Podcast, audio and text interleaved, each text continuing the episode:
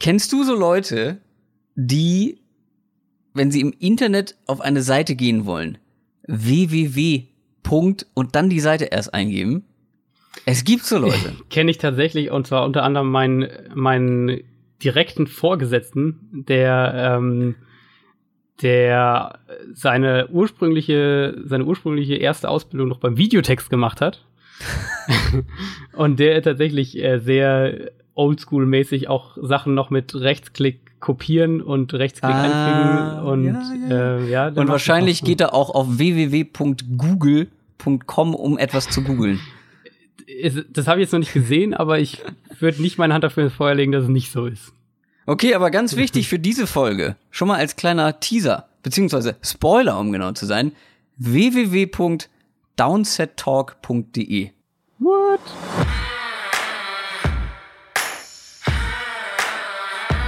Down, Set, Talk.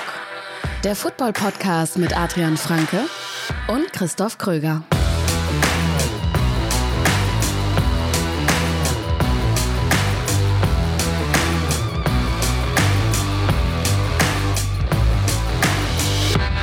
Es ist schon wieder Donnerstag. Und damit ist es auch wieder Zeit für eine neue Folge Downset Talk mit mir, Christoph Kröger, und natürlich mit Adrian Franke. Die NFL, liebe Leute, beziehungsweise die NFL-Training, Trainingscamps stehen vor der Tür. Ich finde, so langsam merkt man, es geht wieder los. Ja, so langsam wird's ein bisschen ernst in der NFL. Ähm, unsere Vorfreude ist natürlich ungebrochen riesengroß. Und das gilt natürlich auch für die kommende Fantasy Football Saison. Und damit starten wir auch heute bei Downset Talk mit Fantasy Football. Wir machen heute eine Folge, die sich wirklich aus meiner Sicht um die beste Nebensache beim Thema Football dreht. Fantasy Football, ja. Ähm, für alle, die da nicht so der größte Fan von sind oder sich da nicht so für interessieren, bleibt auf jeden Fall trotzdem dran. Denn, also vielleicht bekommen wir euch ja noch überredet und überzeugt von Fantasy Football. Und das ist auch nicht das Einzige, was wir heute vorhaben, sondern es gibt noch so ein paar neue Sachen rund um diesen Podcast, die wir vorstellen wollen. Aber bevor wir starten, möchten wir uns auch nochmal bei euch bedanken. Das machen wir regelmäßig, ähm, weil es finden wir dazugehört. Ähm, und zwar bedanken wir uns dafür, dass ihr uns überhaupt hört, so fleißig. Aber ähm, auch dafür, dass viele von euch uns so sehr nette, sehr liebe Reviews bei iTunes dalassen. Das hat zum Beispiel auch Jo de Broncos gemacht. Er hat uns eine 5-Sterne-Bewertung geschrieben und folgendes geschrieben. Meiner Meinung nach ein echt mega guter Podcast. Obwohl ich noch ein Rookie in Sachen Football bin, erklärt ihr alles verständlich, damit auch Anfänger es verstehen. Es macht echt mega Spaß, euch zuzuhören und man merkt, dass ihr euch wirklich gut auskennt. Freue mich jedes Mal, wenn eine neue Folge rauskommt. Auch der Aspekt, dass ihr über Fantasy Football sprecht und hoffentlich mehr sprechen werdet, finde ich super. Eine Frage, wird es während der Saison ebenfalls nur einen Podcast pro Folge geben, äh, pro Woche geben oder werdet ihr aufstocken? Ansonsten weiter so und frohes Schaffen bei den nächsten Folgen. Das freut uns natürlich echt immer mega, äh, wenn ihr sowas schreibt. Einfach einmal, weil uns diese 5-Sterne-Rezensionen auf iTunes echt helfen, ähm, um zu wachsen, um, um Aufmerksamkeit zu bekommen, ähm, dass auch andere Leute den Podcast finden. Und natürlich auch, wenn ihr so ganz spezifisch irgendwelche Sachen rausgreift, wo wir merken, okay, das ähm, ist was, was die Leute interessiert, wo, wo wir irgendwie noch mehr machen können.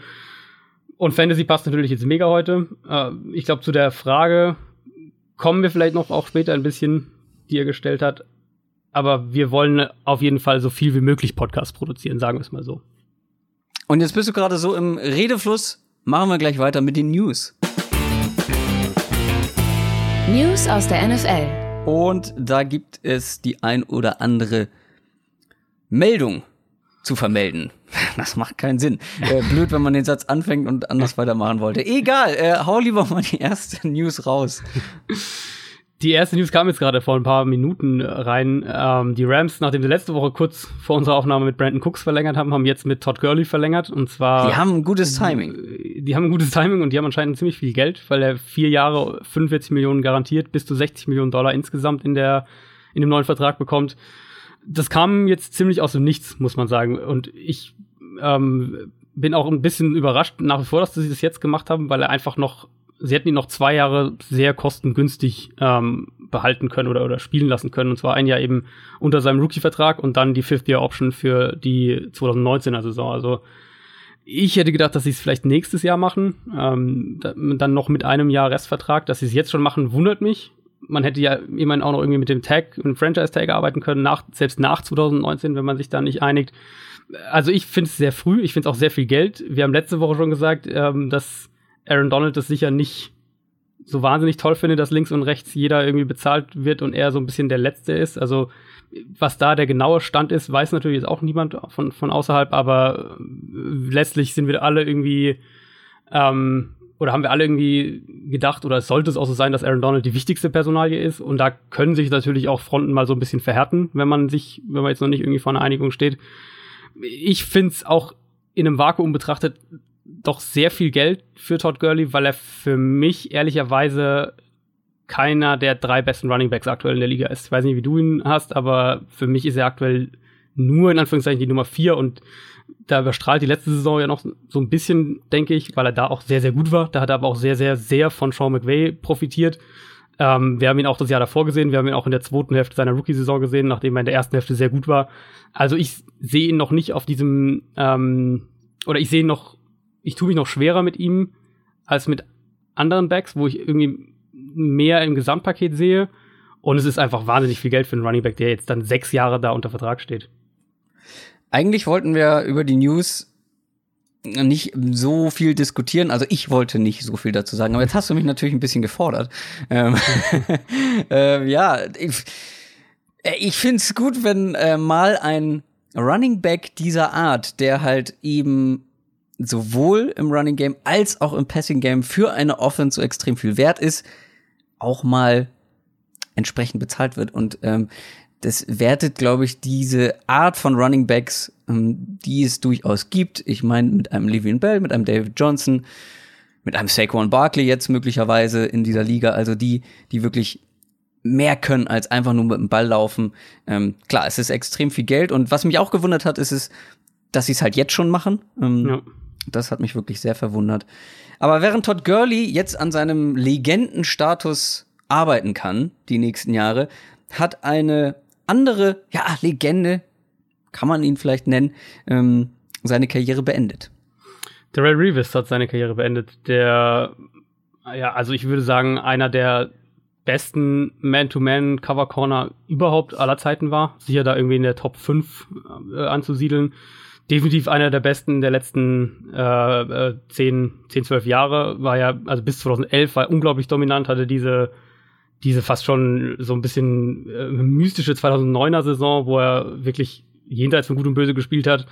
War dann noch mal ein, ein essentieller Baustein von der Patriots Super Bowl Defense 2014. Also auf seiner, auf seinen, bei seinen Hochs einer der absolut besten Cornerbacks, die jemals gespielt haben. Jetzt in den letzten Jahren, wer jetzt erst vor zwei, drei Jahren oder, oder ein, zwei Jahren in, ähm, zur NFL gekommen ist, der kennt ihn eher vielleicht noch so ein bisschen als den, ähm, der so bei den Jets echt dann, ja, wenn ich sagen, eingebrochen ist, aber irgendwie doch eingebrochen ist und auch man teilweise den Eindruck hatte, er ist nicht mehr so ganz bei der Sache, ähm, mental ist da nicht mehr, gibt nicht mehr so richtig alles. Dann jetzt noch dieses Kurzgastspiel bei den Chiefs, ähm, so ein bisschen, ja, nicht so, nicht so wahnsinnig schönes Ende von einer großen Karriere, aber ich denke, der wird sich ziemlich schnell ähm, in der Hall of Fame wiederfinden.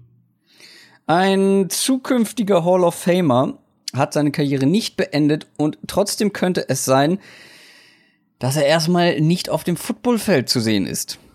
Ja, Julio Jones ist tatsächlich nicht, wird tatsächlich nicht äh, zum Start des Falcons Camps erscheinen, äh, wird in den Holdout gehen und wird den was man so hört von den Insidern, auch sehr ähm, streng umsetzen. Er ist ja eigentlich jemand, der gar nicht dafür bekannt ist, irgendwie groß, groß Stress zu machen, groß irgendwie Theater zu machen.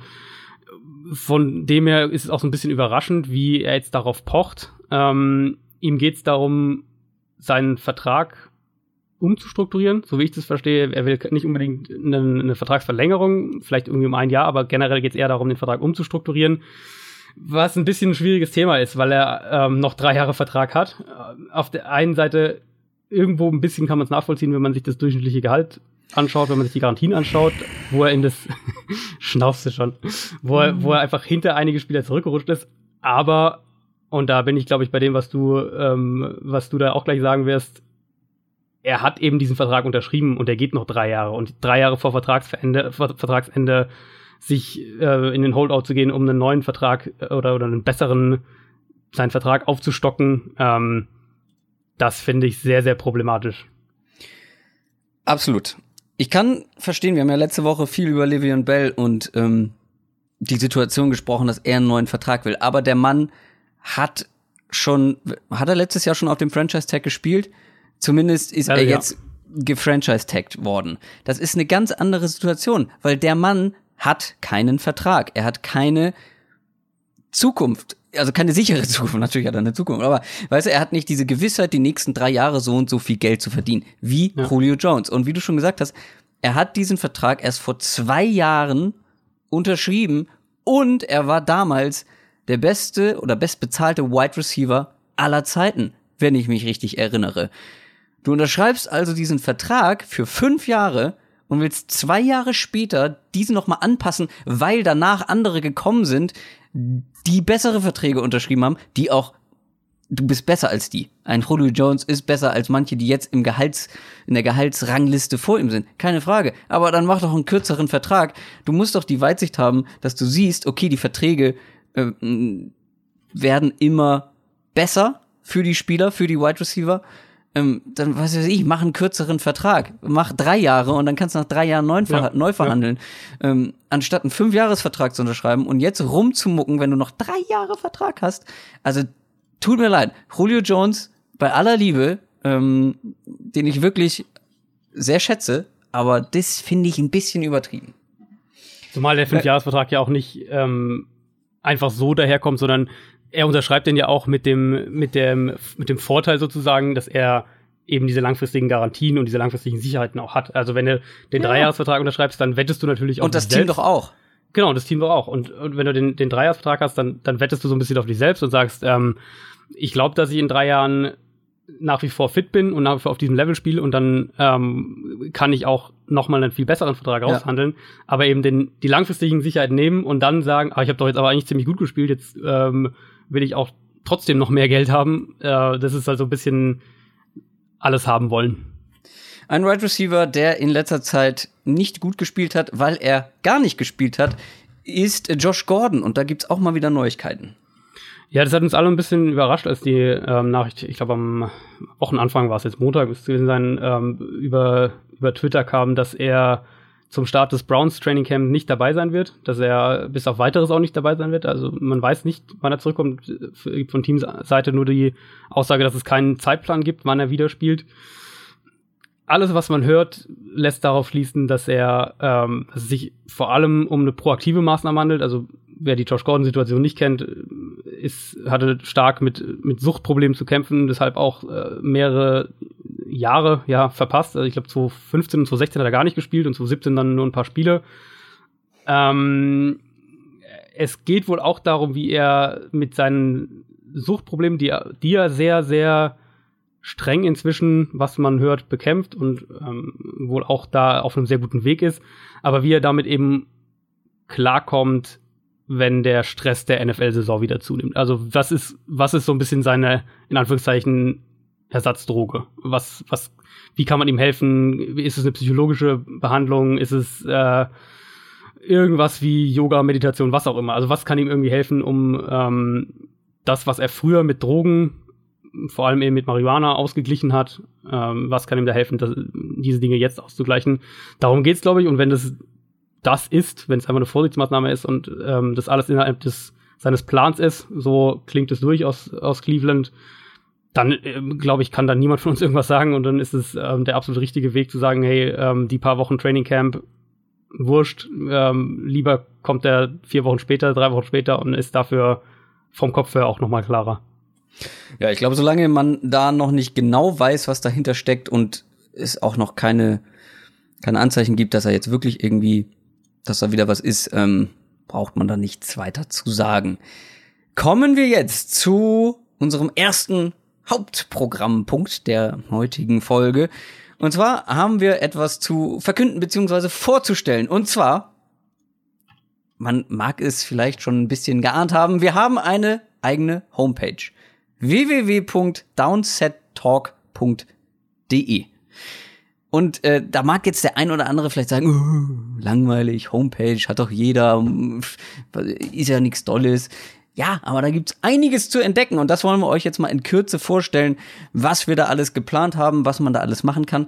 Ähm, also vor allem das Wichtigste für viele könnte sein, dass, also zumindest für alle, die weder über iTunes noch Spotify, noch YouTube, ähm, was wir übrigens ab dieser Woche auch haben. Äh, man kann unsere Folgen bei YouTube hören. Ähm, überall da unsere Folgen nicht hören, sondern im Browser. Ganz klassisch. Für die ist das der neue Place to be. Unsere Homepage. Da erscheinen nämlich jetzt jede Woche die neuen Folgen. Das ist die eine Sache. Dann habt ihr jetzt aber auch die Möglichkeit, wenn euch das gefällt, was wir hier jede Woche machen, zu unterstützen. Und da ähm, gehst du nochmal genauer drauf ein. Ganz genau, also vielleicht so ein bisschen die erste Frage, die sich jetzt der eine oder andere Hörer stellt, warum eigentlich? Warum sollte ich denn den Podcast unterstützen? Ähm, naja, vor allem finanziell. Ist vor allem gemein, finanziell ne? Ist richtig. Ähm, also ganz grundsätzlich kann man, kann man glaube ich sagen, wir sind jetzt, ist jetzt unsere 15. Folge. Wir sind dabei auch, was die Hörerschaft angeht, was die Reichweite angeht und alles viel schneller gewachsen, als wir es irgendwie erwartet hatten. Und wir haben auch echt Spaß dabei. Ähm, ich hoffe, das merkt man auch. Und auch die Interaktion mit euch macht uns echt Spaß über Social Media, über wenn ihr uns Fragen stellt für Mailback und so weiter. Den Podcast zu machen kostet aber natürlich auch Geld. Einfach Sachen wie Equipment, Podcast-Anbieter, die Seite jetzt und so weiter. Ähm, und natürlich auch Zeit einfach. Also ich habe es mal grob überschlagen für mich. Eine durchschnittliche Folge mit Vorbereitung, mit Aufnahme, mit danach Grafiken basteln, ähm, in meinem Fall noch die Spox-Artikel bauen, wo, die Seite, wo der Podcast ja auch zu hören ist, für dich natürlich das Ganze schneiden. Also unter vier Stunden ist es nie. Ich würde eher sagen, es ist zwischen vier und fünf Stunden pro Folge an Arbeit, ähm, die da insgesamt reinfließt. Wir wollen den Podcast natürlich auch wachsen lassen. Ähm, wir wollen regelmäßig jede Woche weiter eine Folge produzieren, so wie wir es bisher machen. Am liebsten ähm, wollen wir expandieren. Wir wollen noch mehr Folgen anbieten. Nicht, dass wir da jetzt schon irgendwas konkret versprechen könnten oder sagen, in drei Wochen gibt's zwei Folgen die Woche oder so.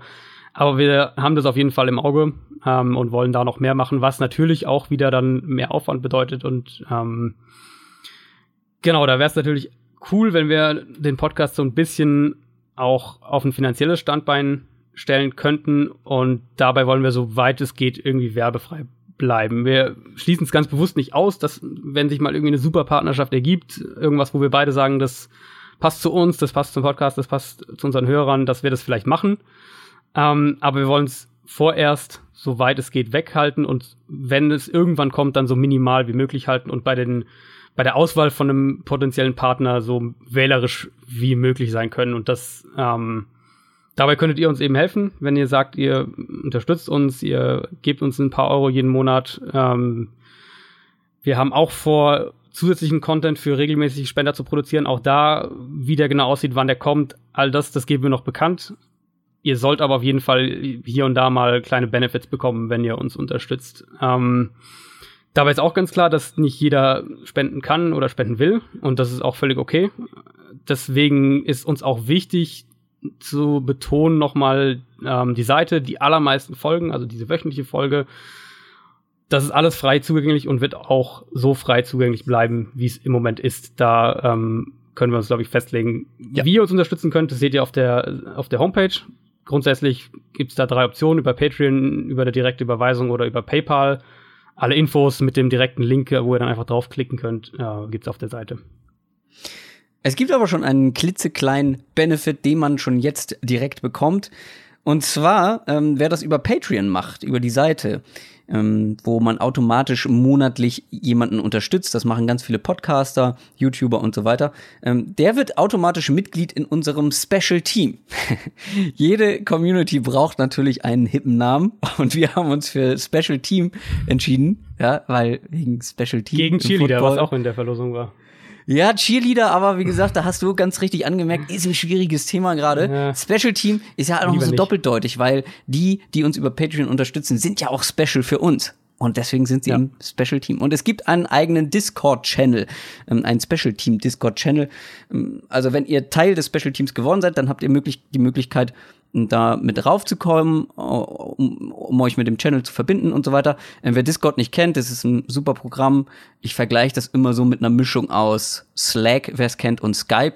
Ähm, da gibt's Text- und Sprachkanäle und so weiter. Und äh, alle Special Team-Mitglieder haben Zugang dazu und ähm, können sich da mit anderen austauschen. Ähm, man kann Fantasy-Fragen stellen, man kann uns Feedback geben ähm, und so weiter und so fort. Guckt da auf jeden Fall gerne mal vorbei. Ähm, das war jetzt schon relativ viel ähm, und vielleicht auch ein bisschen verwirrend, ähm, aber das steht alles nochmal unter downsettalk.de. Und eine Sache fehlt noch, eine, äh, die wir auf jeden Fall ausprobieren wollen. Mal sehen, wie es von euch angenommen wird und wie das Ganze klappt. Weil wir wurden jetzt, als wir euch gefragt haben auf den Social Media Kanälen ähm, zum Thema Fantasy Football, haben uns ganz viele gefragt, wird es eine Downset Talk Liga geben? Das war die eine Frage. Die Antwort ist ja. Wie ihr dabei sein könnt bei dieser Hörerliga, die wir machen wollen, das erfahrt ihr später.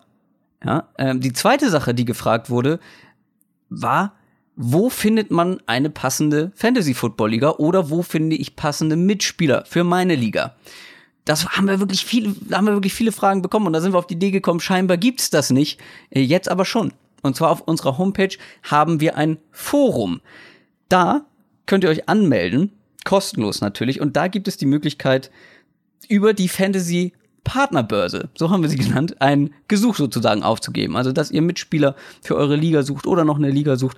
Ähm, ansonsten könnt ihr in diesem Forum Fantasy-Fragen stellen, die dann von der Community bestenfalls beantwortet werden oder ein, eingestuft werden. Zum Beispiel, wenn ihr einen Trade habt, wo ihr euch unsicher seid und so weiter und so fort. Ihr könnt dann natürlich auch Feedback geben zu jeder Folge. Da gibt es einen Bereich mit Feedback. Und äh, wir planen ein Tippspiel für die kommende NFL-Saison. Da können wir, glaube ich, noch gar nicht so viel zu sagen. Ist ja auch noch ein bisschen Zeit, aber auch dafür gibt's im Forum einen entsprechenden Abschnitt.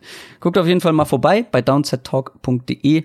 Ähm, lest euch das alles durch, gebt uns gerne Feedback, wie ihr es findet.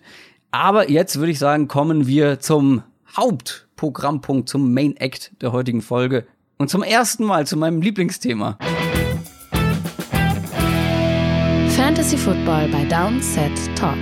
An dieser Stelle unterbrechen wir die Folge einmal kurz für einen Nachtrag, den wir auf jeden Fall noch machen wollen. Und zwar, dieser Teil Fantasy Football ist vor allem für Anfänger und Leute, die noch nicht so lange dabei sind, interessant. Es ist halt ganz schwierig, die Balance zu finden zwischen Anfängern und es hören bestimmt auch viele Leute zu, die schon jahrelang Fantasy Football spielen. Für die sind die kommenden Minuten vielleicht nicht allzu interessant. Hört sie euch trotzdem gerne an. Wenn nicht, dann könnt ihr vorspulen zu Minute 46 roundabout. Da machen wir ein Fantasy Football Mailback. Falls ihr diesen Teil auslassen wollt, wisst ihr genau, wo ihr hinspringen müsst. Und jetzt zurück in die Folge. Wir wollen vor der Saison zwei Folgen machen, wo es hauptsächlich um Fantasy Football geht. Und dann haben wir überlegt, wie bauen wir das auf? Wie machen wir das? Wie strukturieren wir das, dass das kein Durcheinander wird und dass das vielleicht auch aufeinander aufbaut? Und dann haben wir uns gedacht, wir machen zuerst eine Art Basic-Folge, denn uns haben echt viele Leute gefragt oder haben sich gewünscht, dass wir einmal grob erklären, wie Fantasy Football überhaupt funktioniert, wie man das spielt, was man da überhaupt macht. Scheinbar kennen das viele gar nicht. In aller Kürze, damit jetzt alle, die sich äh, damit ein bisschen besser auskennen und das schon gespielt haben, nicht langweilen. Man spielt in einer Liga mit anderen echten Menschen zusammen. Jeder stellt sich in einem Draft eine Mannschaft aus, sagen wir mal, echten NFL-Spielern zusammen. Jeden gibt's nur einmal. Ähm, dazu kommen noch eine Defense oder ein Kicker beispielsweise. Das ist so ein bisschen vergleichbar, hast du eben gesagt, mit Comunio zum Beispiel beim, bei der Bundesliga, bei der Fußball-Bundesliga, ne? Ähm, aber alles noch deutlich, sagen wir mal, ausgeklügelter und genauer. Denn für die ja, Leistungen. Halt die Stats im Prinzip, ja. Ja, genau, genau. Es geht halt nicht um irgendwelche Bewertungen von Spielern, sondern es geht wirklich nur um Stats. Für, denn für die Leistungen der echten NFL-Spieler bekommen die Fantasy-Football-Spieler, die man hat, Punkte. Zum Beispiel Receiving Yards, äh, Rushing Yards, Touchdowns und so weiter. Die Defense dann durch Sacks und Interceptions. Ähm, dann hat man jede Woche während der Saison ein Matchup gegen einen anderen Mitspieler in der Liga und wer am Ende der Woche die meisten Punkte hat, gewinnt dieses Matchup. Ganz am Ende einer Saison kommt man in die Playoffs, wenn man möglichst viele Spiele gewonnen hat. Das ist wie in der NFL. Ähm, Das findet dann, die Playoffs finden dann in der Regular Season der echten NFL statt, da muss man ein bisschen unterscheiden. Und am Ende gibt's einen Gewinner der Liga. Währenddessen kann man natürlich noch traden, während der Saison sich noch freie Spieler holen. Ähm, es gibt auch was ähm, so Rosterplätze angeht, natürlich eine Beschränkung. Ja, man kann nicht unendlich viele Spieler in seinem Team haben. Man kann auch nicht willkürlich aufstellen. Ne? Also man kann nicht irgendwie sieben Quarterbacks spielen lassen und so weiter. Ähm, das so zum Groben. Es gibt noch einen ganz wichtigen Unterschied. Und zwar gibt es Redraft-Ligen und es gibt Dynasty-Ligen. Den Unterschied wollte ich einmal noch kurz vorher erklären. Redraft-Ligen, das ist so quasi das, die normale Liga. Jedes Jahr wird neu gedraftet. Ja, jeder stellt sich jedes Jahr neu eine Mannschaft zusammen. Und dann gibt's die Dynasty-Ligen, wo man alle Spieler über die Saisons hinweg behält. Und dann halt nur noch die Rookies draftet, jede neue Saison. Also viel über das wir reden werden, wird sich zum Thema Redraft liegen oder um das Thema Redraft liegen gehen und nicht zum Thema Dynasty, weil das ist wirklich, ich finde eher was für Fortgeschrittene. Das geht auch über Jahre hinweg. Das ist nichts, was man mal ausprobiert, ähm, sondern da muss man sich schon verpflichten, quasi mh, das ein paar Jährchen zu machen. Dann gab es auch noch eine Frage, wo man das spielt. Es gibt verschiedene Plattformen. Ähm, die populärsten sind NFL.com, ESPN und Yahoo, würde ich jetzt mal sagen. Da kann man sagen, ich habe jetzt jahrelang nur auf NFL.com gespielt und ich glaube, für Anfänger ist das auch echt eine ganz gute Plattform. Ähm, ich weiß nicht, ob du schon Erfahrungen mit anderen gemacht hast. Ich wechsle jetzt mit ein, zwei Ligen, die, wo ich Commissioner bin, zu ESPN, weil es einfach noch mal mehr Einstellungsmöglichkeiten gibt und so weiter. Mm, aber NFL.com für den Start reicht absolut aus. Ja, reicht auf jeden Fall. Ich, also ich habe äh, letztes Jahr, glaube ich, noch in drei Ligen gespielt und die da waren auch die zwei auf NFL.com und da waren auch die meisten, ähm, in denen ich bisher war. Ich habe eine feste, in der ich jetzt schon seit ein paar Jahren bin, die ist auf Yahoo. Das finde ich eigentlich ganz ähm, angenehm übersichtlich in, für Mobile, also in der App, weil es äh, so ein bisschen äh, geradliniger ist, sage ich jetzt mal. Aber generell sind die eigentlich es kommt immer dann stark auf die Liga auch an, in der man ist, aber grundsätzlich vom Design her und so ist es allermeiste schon recht einsteigerfreundlich auch. Also man findet sich da eigentlich immer relativ schnell zurecht. Auf Yahoo habe ich noch gar nicht gespielt. ESPN macht bislang, da habe ich schon alle Einstellungen gemacht und so auch einen relativ übersichtlichen Eindruck, wenn man sich so ansatzweise damit auskennt. Wie gesagt, extrem viele Einstellungsmöglichkeiten. Aber wenn ihr da Fragen habt, wir haben es euch eben erzählt, ihr habt jetzt sehr viele Möglichkeiten, neben den Social Media Kanälen uns Fragen zum Thema Fantasy Football zu stellen. Und was sich auch gewünscht wurde, gebt doch mal bitte so ein paar Tipps, vor allem für Anfänger. Und ich habe eine Top 5 gemacht. Eine Top 5 mit Fantasy Football Basic Tipps. Die Top 5. So würde ich sie jetzt mal nennen. Ähm, das sind Tipps, die jeder Anfänger meiner Meinung nach mal gehört haben sollte die aber auch, glaube ich, für Leute relevant sein könnten, die schon länger spielen. Also zum, als ich die zusammengestellt habe und mir überlegt habe, was, was ist wichtig, da sind jetzt auch mehrere Sachen dabei, die ich auch immer wieder gerne vernachlässige und die ich mir immer mal wieder in Erinnerung rufen muss, weil man sie selber nicht beachtet, aber die für Fantasy Football wirklich wichtig sein können. Tipp Nummer eins. Free yourself, habe ich ihn genannt, den Tipp. Was ich damit meine, ist, dass man zum einen zum Beispiel die Fanbrille ein bisschen absetzen muss beim Thema Fantasy Football. Soweit es geht zumindest. Ich weiß, ganz viele Leute wollen natürlich möglichst viele Spieler aus ihrem Lieblingsteam in ihrem Fantasy Football Team haben. Das kann aber gefährlich sein. Ich meine, wenn man sich jetzt dieses Jahr zum Beispiel einen Haufen Seahawks-Spieler holt und dann die Offense nicht funktioniert, ähm, weil, was weiß ich, die O-Line so schlecht ist oder keine Ahnung.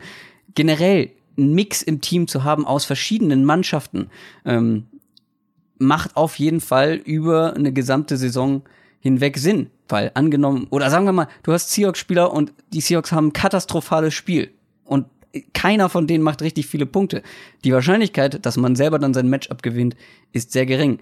Generell bei Fantasy Football sollte man sich nicht unbedingt von Emotionen steuern lassen. Das passiert mir auch relativ häufig. Also zum Thema nachtragend sein. Es gibt Spieler, die verhageln dir zum Beispiel das Saisonfinale, ähm, den Fantasy Super Bowl, ähm, weil sie einfach total unter ihrer Durchschnittsleistung performt haben. Ja, aber man darf nicht nachtragend sein und dann im nächsten Jahr sagen, nee, den hole ich mir nicht mehr. Oder andersrum. Nicht unnötig an Spielern festhalten. Wenn man sich jemanden hoch, wo man glaubt, der wird eine super Saison haben und dann spielt man die ersten Wochen, die ersten vier, fünf Wochen und er performt einfach nicht, dann muss man sich vielleicht von diesem Spieler trennen, auch wenn man den eigentlich richtig gut findet. Also, was man, glaube ich, also auch generell, was dieses nicht von, ähm, nicht zu sehr an den eigenen, am eigenen Team hängen, ähm, da kommt ja auch Bye Week natürlich dazu und vor allem Ach, stimmt. hatte auch, ich klar. immer so ein bisschen das äh, gerne mal, ich habe immer gerne dann von meinem eigenen Team eher in Richtung Sleeper mal versucht zu kriegen. Also klar, wenn jetzt dann ein absoluter Superstar irgendwie dabei ist, also wenn ich jetzt in einem in einem Draft die Chance auf David Johnson habe, dann werde ich ihn vermutlich draften. Aber ansonsten war ich immer eher so in die Richtung, ich kenne mein Team wahrscheinlich besser als die meisten anderen mein Team Mhm. kennen in meiner Mhm. Fantasy-Liga. Und dann nehme ich vielleicht lieber mal diesen dritten Wide Receiver, den jetzt die anderen nicht so interessieren, in der zehnten Runde oder so, weil ich glaube, der könnte dieses Jahr eine Rolle haben. Also eher so, Ja. so in Richtung, wo hat man mehr Insight, so ein bisschen. Absolut, guter Punkt. Tipp Nummer zwei. Kenne deine Liga. Das klingt vielleicht albern und da wird der eine oder andere sagen, ja, na klar kenne ich meine Liga, aber kenn deine Mitspieler. Wie draften sie? Also wenn ihr schon länger in einer Liga seid, guckt ihr an, wie haben sie letztes Jahr gedraftet? Welche Strategie verfolgen sie vielleicht?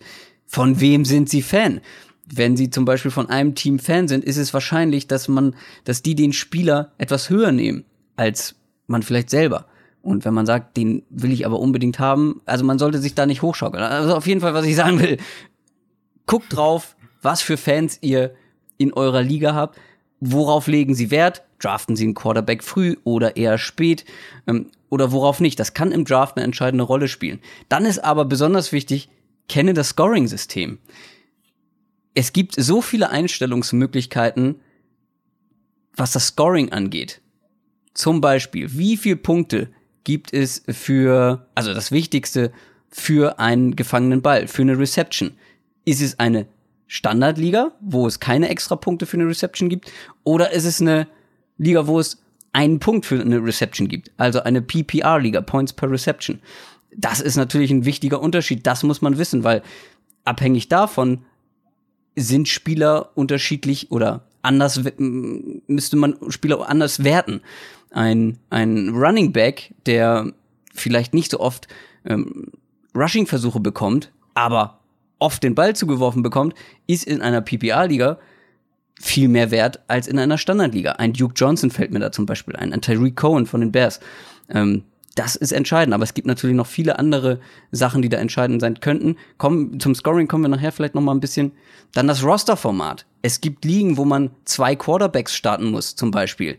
Dass man da nicht ewig auf Quarterbacks dann wartet im Draft, das muss man vorher wissen, auf jeden Fall. Oder ähm, wo es mehrere Flex-Positionen gibt. Auch das muss man vorher wissen. Und man sollte das Free Agency System auf jeden Fall kennen und gucken, wie es funktioniert. Auch da gibt es verschiedene Möglichkeiten. Ganz normal ist, dass man wavert. Das heißt, jede Woche können Leute sagen oder kann man als Spieler sagen, hier, äh, der Spieler hat mir ganz gut gefallen, den möchte ich in meinem Team haben, dafür schmeiße ich jemand anderes von meinem Roster. Und wenn mehrere den haben wollen, dann entscheidet, wer schlechter in der Liga dasteht. So ein bisschen wie beim ähm, beim echten Draft, dass die schlechten Mannschaften, die bisher nicht so performt haben, bevorzugt werden und eher die Chance haben, sich Spieler vom, von einem Free Agency Markt zu holen. Aber auch da gibt es zig verschiedene Möglichkeiten. Zum Beispiel gibt es auch Formen, wo man quasi mit Geld einsetzt, wo man Geld, wo jeder hat irgendwie 100, 100 Dollar beispielsweise, also Spielgeld natürlich, ähm, und kann diese 100 Dollar im Laufe der Saison für freie Spieler ausgeben. Auch das gibt es. Tipp Nummer drei, nicht aufgeben. Das habe ich wirklich schon oft erlebt. Ja? Gebt nicht auf, auch wenn es in den ersten Spielen nicht läuft. Es gibt Leute, die haben nach einem 0 zu 4 Start, also 0 Siege, 4 Niederlagen, haben die am Ende noch gewonnen. Weil der Draft entscheidet nicht über den Ausgang einer Saison, ganz und gar nicht. Letzte Saison zum Beispiel, ganz viele Spieler, die ich gedraftet haben, haben überhaupt nicht performt. Dann können Verletzungen eine Rolle spielen. Ja, ich habe äh, OBJ beispielsweise verloren und habe es trotzdem noch, also einen First Rounder verloren und habe es trotzdem noch ins Finale geschafft. Ähm, Waiver und Trades sind enorm wichtig. ähm, was den Ausgang einer, einer Fantasy-Saison angeht. Was ihr aber auf an, was ihr aber ähm, andersrum machen könnt, ist es ausnutzen, wenn andere aufgeben. Ich weiß nicht, da kannst du mal deine Meinung sagen. Ich hatte schon mal eine Auseinandersetzung, weil ich es ausgenutzt habe, ähm, dass ein Mitspieler quasi nicht mehr so groß das Interesse habe. Es lief nicht gut, fast nur verloren die ganze Zeit. Ähm, und dann habe ich alles gegeben, um, ich weiß gar nicht mehr, wer es war. Ich glaube, Kareem Hunt war es letzte Saison, den unbedingt zu bekommen.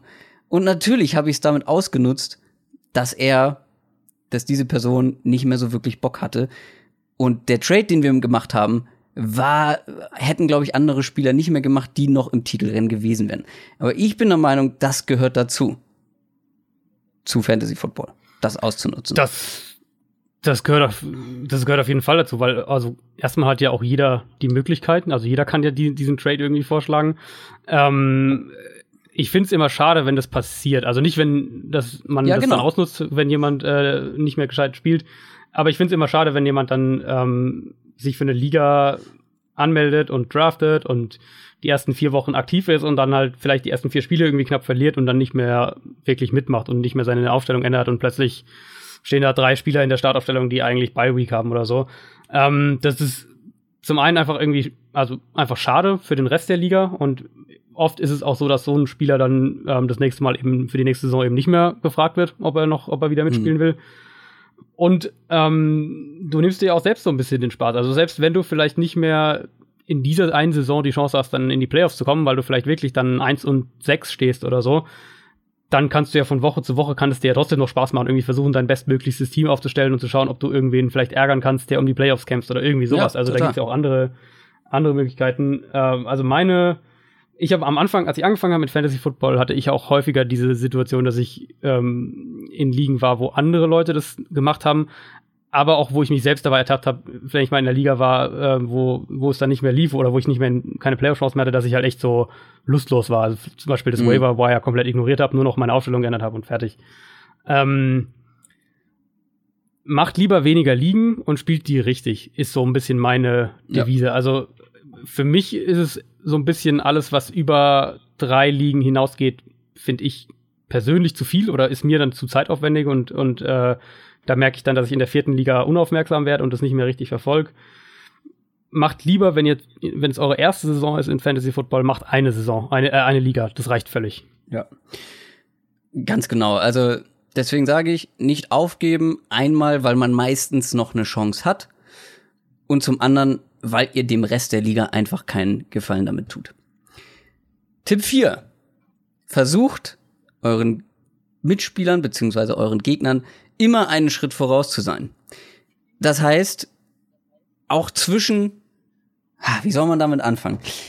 Versucht zwischen den Wochen oder in den Spielen Trends zu beobachten.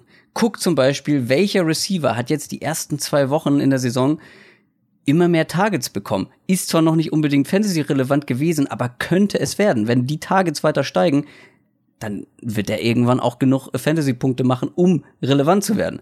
Oder wer bekommt mehr Snaps? Welcher Running Back bekommt immer mehr Carries oder mehr Targets? Ähm, ja, diese Entwicklung vielleicht so ein bisschen im Auge behalten. Das muss man jetzt nicht penibel machen, aber so ein einmal die Woche sich für ein paar Minuten hinsetzen und gucken, was es da für Entwicklung gibt. Auf jeden Fall. Ähm, also zum Beispiel ein Trade-Angebot, aber auch für jemanden, für einen Spieler lieber zu früh machen als zu spät. Zum Beispiel, ähm, bevor der seine, seinen Durchbruch hatte ähm, und nicht erst danach, weil umso teurer wird er und umso mehr müsst ihr investieren, um den dann zu bekommen. Oder genau das gleiche bei den Wavern. Lieber eine Woche zu früh auf die eigene Bank setzen und abwarten und gucken, ob die Entwicklung so weitergeht, als zu spät. Das ist ein relativ simpler Tipp, aber ich glaube, wenn man das beachtet, hat man auf jeden Fall eine gute Chance. Da über, wenn man so immer einen Schritt voraus ist, wenn man, wenn man einen Waiver halt eben eine Woche vorher holt, das kann am Ende in meinen Augen eine Saison entscheiden.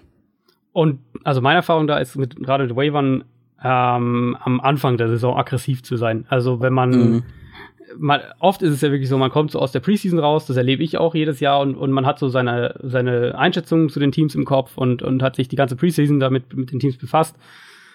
Und dann hat man diese zwei, drei Teams oder, oder fünf, sechs Spieler, die einen komplett aus dem Nichts treffen, wo man überhaupt nicht erwartet hat, dass das so aus, aussieht oder dass, dass die so zu so einem zu so einer Leistungsexplosion ähm, jetzt schon in der Lage wären. Also die Chiefs letztes Jahr waren ja so ein bisschen ein Beispiel dafür. Wenn man da am Anfang der Saison mutig ist und vielleicht die Chance hat, den zweiten Wide Receiver irgendwie zu bekommen und man hat zum Beispiel irgendwie in der siebten Runde einen Spieler gedraftet, den man eigentlich mag und den man echt gut findet, aber man hat so ein bisschen dieses okay, die, die ersten zwei Spiele sahen jetzt nicht so gut aus, okay, aber nicht so gut. Und der von diesem anderen Team, das sieht so aus, als könnte das richtig, richtig durch die Decke gehen. Ähm, dann da auch ruhig Mut, Mut ja. zum, zum Waiver Wire. Absolut. Ich meine, letztes Jahr zum Beispiel habe ich mir Evan Ingram äh, von den Wavern oder gewavert. Ähm, und der war dann, glaube ich, bis zum Rest meiner Saison, Saison mein Starting Tight End. Ähm, also ja. es gibt jede Saison Leute, die zum Start der Saison noch Free Agents sind, die man am Ende der Saison sich quasi gar nicht mehr vorstellen kann, äh, dass die mal Free Agent waren und die man am Ende jede Woche in seinem Starting Lineup hat. Also das gibt's jedes Jahr und das wird es auch dieses Jahr wieder geben.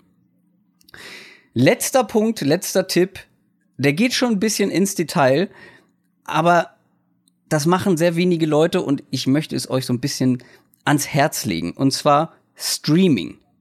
Streaming kann eine Liga oder kann dir eine Liga gewinnen. Was ist mit Streaming gemeint? Streaming macht man oder machen einige auf manchen Positionen. Das heißt, man hat auf einer Position nicht einen festen Spieler, sondern guckt Woche für Woche, wer hat zum Beispiel das beste Matchup, wer könnte diese Woche da richtig viele Punkte machen und dann wird jede Woche auf dieser Position ausgetauscht. Es gibt Leute, die machen das auf der Quarterback-Position, auf der Tight End-Position oder beispielsweise auch bei den ähm, Defenses. Bei den Defenses mache ich das schon länger. Ähm, wenn ich dann mal eine erwische bei den Wavern, die ich wirklich Woche für Woche starten lassen kann, dann lasse ich die auch da. Ähm, letztes Jahr habe ich zum Beispiel, irgendwann hat jemand die Baltimore Ravens gedroppt, äh, gedroppt, ähm, die Defense die habe ich mir geholt und die habe ich dann, glaube ich, bis zum Ende auch nicht mehr abgegeben. Auch noch ein wichtiger Punkt, beobachtet, welche Spieler und Defenses und so weiter die Konkurrenz droppt. Immer die Drops im Auge behalten. Manchmal lässt da jemand einfallen, wo du denkst, was? Warum?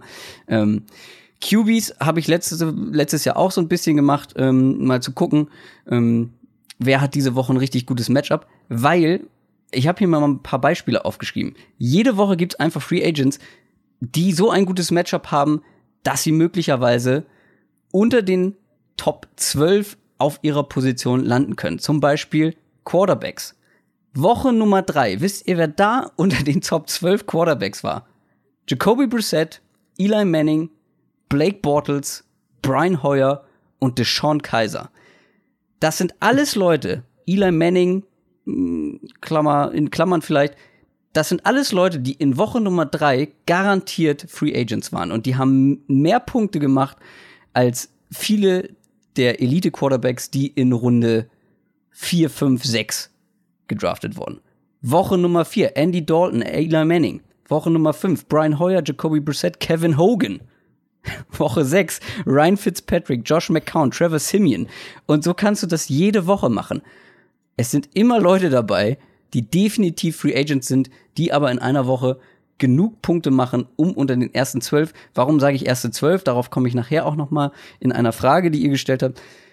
Man sagt immer, die erste, also eine durchschnittliche Fantasy-Liga ist zwölf Leute groß. Und wenn man, wenn ein Spieler unter den ersten zwölf seiner Position ist, ist er zum Beispiel ein Quarterback One, weil er besser ist oder weil er theoretisch in eurer Liga zu den besten zwölf gehört und damit ist man weit vorne mit dabei.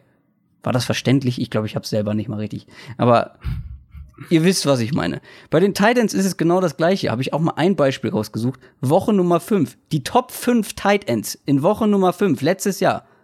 Ed Dixon, Darren Fells, George Kittle, Cameron Braid.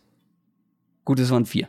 Aber die waren unter den Top 5. Und alle zu dem Zeitpunkt ziemlich sicher Free Agents. Also, Streaming schließt es nicht aus. Probiert es im Zweifel aus. Zum Beispiel, wenn ihr im Draft keinen guten Tight End mehr abbekommt, keinen der Elite Tight Ends.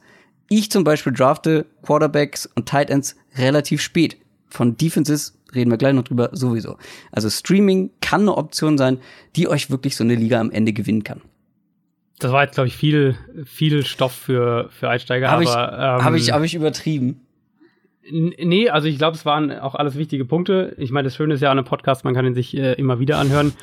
Ähm, ich glaube, das Thema Streaming werden wir auch noch öfter oder werde ich genau, noch mal öfter erwähnen beim Fantasy Football. Genau, werden wir auf jeden Fall noch mal drauf kommen. Ähm, das Forum, was wir ja schon gesagt haben, soll da auch echt eine Anlaufstelle sein, wenn ihr jetzt neu dabei seid, neu bei Fantasy Football dabei seid oder auch schon länger dabei seid ähm, und allgemeine Fragen habt oder dann auch irgendwie Aufstellungsfragen, Draftfragen gerne da reinhauen. Wir werden auch noch mal eine spezifische ähm, Draft-Folge haben, wo wir auch noch mal äh, dann mehr Richtung Richtung August, irgendwann Mitte August, äh, wo wir dann auch mehr noch auf eure Draft-Fragen spezifisch eingehen. Die haben wir jetzt diese Woche äh, so nicht dabei. Also wo es jetzt darum geht, soll ich Spieler X an dieser Position draften. Ja, die Sachen, wann, die kommen dann alle noch. Ähm, ja, genau. genau wann drafte ich einen Quarterback? Was ist eure genau, Strategie? Genau, ja. Running Backs, wie viele genau. Running Backs und so weiter und so fort. Ja. Genau, dazu kommen wir alles noch. Ähm, heute sind wir so ein bisschen allgemeiner aufgestellt, sage ich jetzt mal. Und deswegen ist auch, also ganz klar, für Leute, die jetzt schon seit, seit fünf Jahren Fantasy Football spielen, war da jetzt nichts Neues dabei. Ähm, aber wir hoffen einfach, dass wir alle möglichst schnell so ein bisschen auf eine gewisse Basis bringen und wir dann von da aus Tipps geben können, jede Woche, die auch jedem helfen, egal wie lange er jetzt schon Fantasy Football spielt. Genau, und wie gesagt, ein paar Dinge waren auch dabei, die man sich immer gerne mal wieder nochmal in Erinnerung rufen sollte. Aber wir haben euch auf den Social Media Kanälen gefragt, was habt ihr für Fragen zum Thema Fantasy Football? Sie haben Post. Und deswegen machen wir so eine kleine Mailback-Runde ganz speziell zu diesem Thema. Wir fangen an mit einer Frage von Instagram, kommt von Chris Schree. Wann beginnt die Fantasy Football Saison? Oder entscheidet das jede Liga für sich, wann ihr Draft ist? Äh, ganz kurz, glaube ich, kann man in aller Kürze beantworten.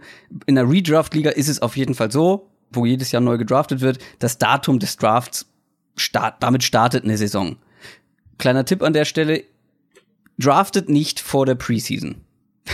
Macht es einfach Auf nicht. Ich, ich hab's mal gemacht und es ist grauenvoll. Du draftest dir Spieler und dann verletzen die sich noch bevor sie dir überhaupt einen Punkt gebracht haben, weil eben noch kein Spiel war. Wenn die sich in der Preseason verletzt, das ist einfach nur Mist und das, das verhagelt dir die Laune oder die, die Vorfreude auf die Fantasy-Saison schon direkt. Frühestens nach Preseason Woche Nummer drei, würde ich sagen.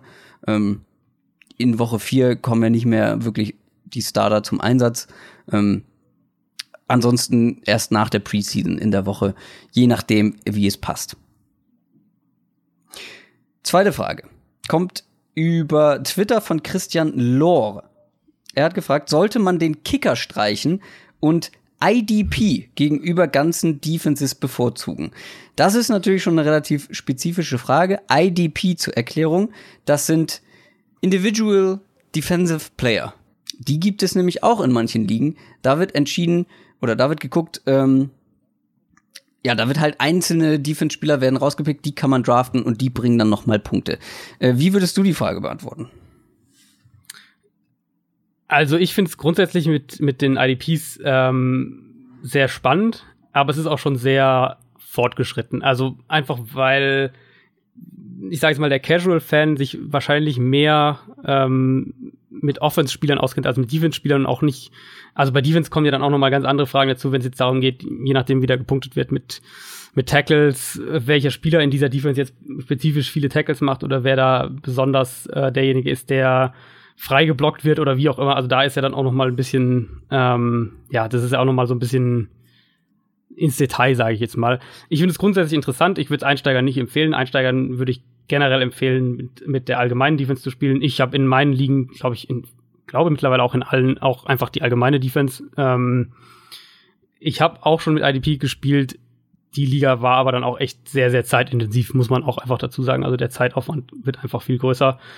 Den Kicker zu streichen, finde ich eigentlich keine schlechte Idee. Ich weiß jetzt nicht, wie du dazu stehst, aber ähm, der Kicker ist natürlich eine recht in Fantasy Football ein recht ähm, große, macht eine, eine recht große Punktausbeute, sage ich jetzt mal, im Vergleich zu seiner Position, die er, ähm, wenn man jetzt das mit Wide Receiver oder auch einem Running Back teilweise vergleicht, ist es schon ziemlich ordentlich. Ähm, und es, also es ist natürlich immer ein Glückselement und ein Zufallselement dabei, aber beim Kicker finde ich dann fast noch mal eine Stufe mehr. Kicker komme ich gleich nochmal drauf. Ein, noch, ein Argument noch gegen IDPs. Ich bin auch kein Fan von, ich habe die auch in keiner Liga. Und zwar das Scoring-System für diese Defense-Player spiegelt nicht unbedingt die Leistung im Spiel wieder. Und das finde ich macht dann irgendwie auch nicht so richtig Spaß. Ich meine zum Beispiel so Shotdown-Cornerbacks bekommen in der Regel wenig Punkte, weil sie ihre, ihre ja. Receiver einfach so gut covern, dass er ganz selten angespielt wird. Ähm, dadurch macht er wenig Tackles zum Beispiel oder Interceptions und damit wenig Punkte. Ich habe mal geguckt bei den Defense, ähm, Defensive Backs, wie das ähm, letzte, Saison, äh, letzte Saison mal aussah, wo so die, die Stars quasi waren. Und da musste man echt da muss ich echt weit runtergehen. Marshawn Lattimore, ähm, Defensive Rookie of the Year, Cornerback von den New Orleans Saints, auf Platz 28. Ähm, wo haben wir denn? Jalen Ramsey, Platz 36 ähm, über die ganze Saison hinweg. AJ Bouye, Platz 43 und so weiter. Also er spiegelt nicht unbedingt die Leistung eines Cornerbacks wieder so, wie da gezählt wird. Und was noch hinzukommt, sie haben einfach wenig Einfluss auf die Punktzahl einer Fantasy-Football-Mannschaft insgesamt über die ganze Saison hinweg. Also ich habe mal hier ein paar Zahlen rausgesucht. Zwischen dem besten Running Back und Platz 24 bei den Running Backs in der vergangenen Saison liegen bei Points per Reception liegen 219 Punkte. Das ist die, die Differenz. Das ist ein riesiges, riesiges Gap. Und von denen, von den Running Backs braucht man jede Woche mindestens zwei Stück. Zwischen dem besten D-Liner und Platz 24 bei den D-Linern sind es gerade mal 86 Punkte. Also, und davon braucht man nur einen pro Woche. So. Ähm, also eigentlich müsste man von Platz 1 bis 12 gucken und so weiter. Ist noch weniger, noch weniger Unterschied in einer ganzen Saison. Die machen letztendlich einfach keinen großen Unterschied. Und das Argument, du hast es schon angedeutet, gilt zum Beispiel auch äh, für Kicker und auch ganze Defenses. Von mir aus könnte man beide komplett streichen. Ja, für viele gehören sie halt mit dazu, die Kicker und die Defensives, okay. Ähm, bei Kickern zum Beispiel habe ich das so geregelt in Ligen, die ich, ähm, wo ich Commissioner bin, die kriegen einfach nicht ganz so viele Punkte. Ja, also in vielen kriegst du ja bei einem 50 plus Field Goal fünf Punkte. Das ist mehr als ein Quarterback für einen Passing Touchdown bekommt. Also das steht, finde ich. Hä? Viel zu viel. Das steht nicht im Verhältnis. Also ich habe da die Punkte runtergeschraubt. Zum Beispiel in einer Liga bin ich der Meinung, habe ich für, für den Kicker, für alle Field Goals, egal von wie weit weg, drei Punkte. So, bums aus, fertig. Ähm, könnte man aber auch streichen. Also natürlich kann dir so ein IDP-Player, ein Kicker oder eine Defense mal eine Woche gewinnen, wenn die wirklich eine herausragende Woche hinlegen aber wirklich über die ganze Saison gesehen machen sie einfach nicht diesen großen Unterschied. Ähm, deswegen auch Kicker und Defenses ganz am Ende draften. Ja, weil es einfach nicht ganz so wichtig ist. Ähm, gut, das dazu. Kommen wir zur nächsten Frage. Kommt von Bruno Koslowski. Was hältst du, beziehungsweise ihr, von zusätzlichen Punkten für zum Beispiel 300 geworfene Yards, um den Quarterback aufzuwerten. Also quasi ein Quarterback wirft 300 Yards oder mehr und bekommt dafür einen Punktebonus. Was halten wir davon? Also ich finde es ehrlich gesagt nicht schlecht, wenn der Quarterback so ein paar ähm, Boni sozusagen kriegt, wenn er, wenn er bestimmte ähm, ja, bestimmte Stats erreicht. Also gibt es ja oft auch für andere Positionen, wenn der Running Back 100 Rushing Yards schafft, wenn der Receiver 100 Receiving Yards schafft. Ähm, du hast eben auch schon angedeutet mit, der, mit dem Quarterback Stream der Quarterback ist in Fantasy Football in den, in den allermeisten Ligen, auf jeden Fall in allen Standardligen, äh, sagen wir mal vergleichsweise eine unwichtigere Position. Also ob man jetzt den, den ersten Quarterback im, im Draft wählt oder ob man den 13. wählt oder was auch immer, ist oft nicht so ein großer Unterschied, wie es vielleicht sein sollte.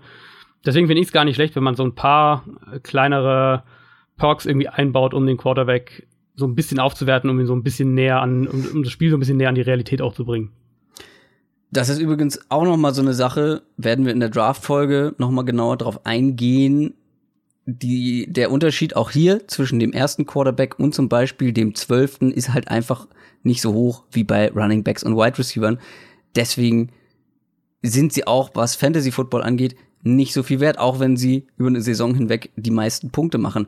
Ähm, ich bin nicht so der Fan davon, einem Quarterback einen Bonus zu geben weil für mich erklärt es sich jetzt nicht so richtig, warum jemand, der zum Beispiel 300 Yards geworfen hat, dann einen Bonus dafür kriegt und jemand, der 299 geworfen hat, nicht. Weißt du, Ja, was ich meine? Irgendwo muss man es festlegen, ja. Ich finde, das verfälscht dann am Ende so ein bisschen das Ergebnis. Und stell dir mal vor, du verlierst eine Woche irgendwie mit so zwei Punkten, weil dein Quarterback 299 Yards geworfen hat und eben nicht diese zwei Punkte Bonus bekommen hat. Ich würde, nee, okay, das ist natürlich unwahrscheinlich so, aber es kann passieren. Aber was ich sagen will, ist also, das spiegelt für mich nicht so richtig das Ergebnis an, wenn jemand ab einer gewissen Yardgrenze dann nochmal einen Bonus obendrauf bekommt. Eine Frage über Facebook, die wir bekommen haben, kommt von Sebastian Müller. Inwieweit sollte man bei einem Quarterback darauf achten, dass er Rushing Yards liefert, zum Beispiel Newton über Brady? Rushing Yards bei Quarterbacks bei Fantasy Football ist extrem wichtig. Und ich habe da auch mal ein paar Zahlen rausgesucht und mal, um bei diesem Beispiel zu bleiben, ich habe auch diese Woche was zu Cam Newton getwittert. Cam Newton war letztes Jahr der zweitbeste Quarterback in Fantasy Football. Brady zum Beispiel nur auf Platz drei. Ich meine, ich glaube, wir sind uns einig, dass Tom Brady im Real Life der deutlich bessere Quarterback ist.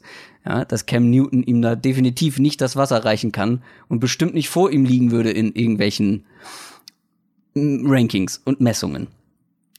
Brady hat letztes Jahr zehn Touchdown-Pässe mehr geworfen als Cam Newton.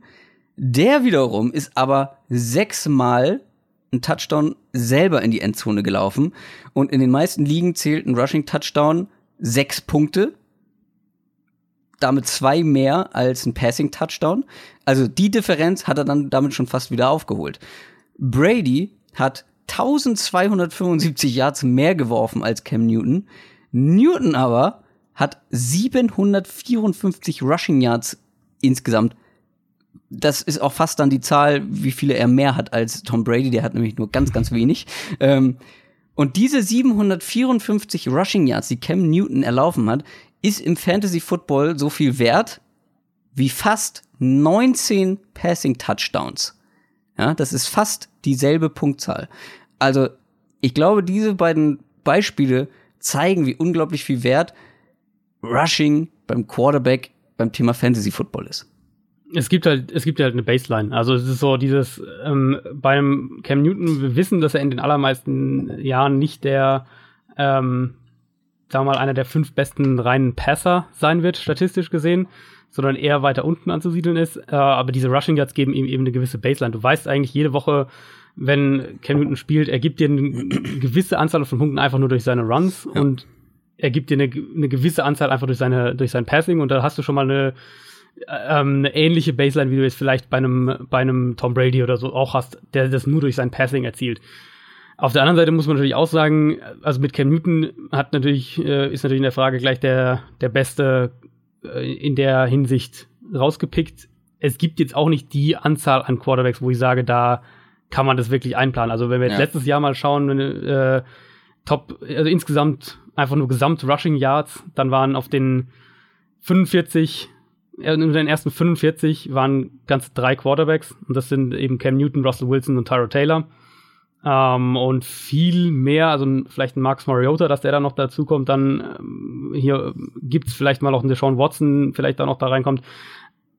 Dak Prescott, Alex Smith sind sicherlich auch Kandidaten, aber es gibt jetzt nicht die, die ähm, Masse an Quarterbacks, die dir 5, 6, 700 Rushing Yards bringt, dass man jetzt sagen kann, das ist eine, eine Strategie irgendwie, nach der man gehen sollte. Aber äh, es stimmt auf jeden Fall, wenn du einen dieser drei, vier, fünf Namen hast, ähm, hast du eine gewisse Grundpunktausbeute, die du mit einem reinen Passing Quarterback nicht hast. Und das kann dir in, in einer schlechten Woche auch mal, wenn vielleicht, es gibt ja immer mal die Woche, auch ein Aaron Rodgers hat mal nur äh, irgendwie 100, irgendwas, 150, 170 Passing Yards. Ähm, dann gibt's dir der Rushing Quarterback da eben zumindest so einen kleinen Punkte-Boost nochmal. Die nächste Frage haben wir über Instagram bekommen. Homanlu fragt, welchen Rookie, in Klammern, exklusive Barclay, würdet ihr als erstes draften? Da bin ich auf deine äh, Antwort gespannt. Ja, jetzt en endlich, endlich reden wir mal richtigen Football hier. Also, ähm, ich habe mir das auch angeschaut. Ich würde schon mal die Quarterbacks alle rausnehmen, weil ich da keinen sehe, wo ich sage, der wird ist eine Garantie, dass der früh spielt und dann sind die auch alle, ähm, muss man immer bei Rookie Quarterbacks generell vorsichtig sein. Ich habe mir dann so eine Liste rausgeschrieben und es sind jetzt auch gar nicht so viele Namen, wo ich jetzt sage, auf den bin ich jetzt diese Saison mit Blick auf Fantasy besonders begeistert, weil der in einer so tollen Situation ist oder irgendwie was. Ähm, ich habe eine Dreier-Reihenfolge am Ende rausgearbeitet. Und zwar ist mein erster Kandidat, wenn ich nur einen nennen würde, dann wäre es Rashad Penny von den Seahawks für mich, weil ich glaube, dass der nicht nur ähm, der Nummer 1 Back, also der, der quasi die, den Großteil der, der First und Down, First und Second Downs ähm, spielt, wird, sondern ich glaube, er wird auch ein echter Three-Down-Back, also der auch bei, bei Third Down auf dem, auf dem Platz steht. Und er passt, denke ich, in diesen grundsätzlich mal in den neuen Offensivansatz, den die Seahawks haben werden. Wer da noch mehr interessiert ist, einfach mal die Division-Folge anhören die Offensive Line ist natürlich ein Fragezeichen, ganz klar. Es, es, ist auch keine perfekte Situation, aber ich finde, es gibt auch wirklich nicht so viele, die in einer perfekten Situation sind. Bei Penny ist eben auf jeden Fall gegeben, dass er die, die Workload bekommt, dass als Runner und auch als Receiver denke ich, dass er die, die Snaps einfach bekommt, die Chancen somit, um, um, Punkte, um, um zu punkten. Und eben das Element mit Russell Wilson, dass du den Quarterback hast, der einem Running Back als Runner, wenn wir jetzt einfach mal nur von der Rushing Yard Produktion sprechen, die Arbeit schon in, enorm erleichtert. Ähm, die anderen zwei Namen für mich waren dann dahinter Darius Geis von Washington, Aha. wo ich aber schon, schon auch dann wieder klar sagen muss, der wird, das hatten wir auch schon diskutiert, mhm. der wird im Passspiel, denke ich, keine allzu große Rolle spielen. Ja. Und wenn wir dann von, von, von PPR oder, oder Halfpoint PPR sprechen, wo das dann eben eine größere Rolle spielt, wie viel, wie viel du im, im Passspiel, wie viel Schaden du da anrichtest, dann ist da eben Chris Thompson, der diese Rolle einnimmt. Und dann macht das einen Darius Guys für mich schon deutlich weniger attraktiv. Wenn man einen Receiver nehmen will, dann wäre meine dritte Wahl oder mein dritter Spieler quasi auf dem Treppchen ist dann DJ Moore, einfach weil ich aber denke, dass der in Carolina ganz schnell die erste, der, der erste Receiver sein wird. Aber du würdest aber deutlich mehr Running Backs noch Rookie Running Backs vor DJ Moore ja. nehmen oder wäre er bei dir schon positionsübergreifend auf Platz drei? Von denen, von denen, wenn ich jetzt einen Rookie nehmen müsste, meinst du? Nee, also sagen wir mal, du guckst dir alle Rookies an, guckst ja. Fantasy Football, wie du die ranken würdest, wäre DJ Moore dann schon auf Platz drei oder da würden doch noch ein paar Running Backs davor kommen, oder? Die du also eher nehmen auf, würdest als DJ Moore. Es kommt auf Liga-Format an, wenn wir von, von Full Point PPR sprechen, glaube ich ehrlich gesagt nicht, weil ich finde die allermeisten Echt? Running Backs, naja, die allermeisten Running Backs sind eben in Situationen, wo es wahnsinnig schwer ist, finde ich, die, die ähm, einzuschätzen, wie viel sie spielen. Also Sony Michel zum Beispiel bei den Patriots ist ja so der Kandidat, wo du denkst, der wird viel im Passspiel involviert sein, aber die haben halt auch äh, James White und Rex Burkett, die, sind, mhm. die haben ein volles Backfield. Die Lions haben ein volles Backfield mit Karrion Johnson. Bei den aber Bucks, Ronald Jones hat im Passspiel im, im College eigentlich überhaupt keine Rolle gespielt. Royce Freeman in Denver hat einen direkten Konkurrenten, wo man erstmal schauen muss, wie viel er spielt. Also ähm, da gibt es Kandidaten, die vielleicht schnell starten könnten. Bei DJ Moore bin ich mir sicher, dass er von Anfang an einer der zwei besten Receiver ist und ich denke recht schnell ja, sogar der Nummer 1 Receiver werden könnte. Wie viele Targets bekommt er jetzt, wo ein Greg Olson wieder mit dabei ist? Christian McCaffrey kriegt ein paar Targets. Targets. Äh, Devin Funches ist noch mit dabei. Cam Newton läuft selber viel. Wie viele Targets gibt's da am Anfang der Saison? Das wäre ja, so meine das, Frage.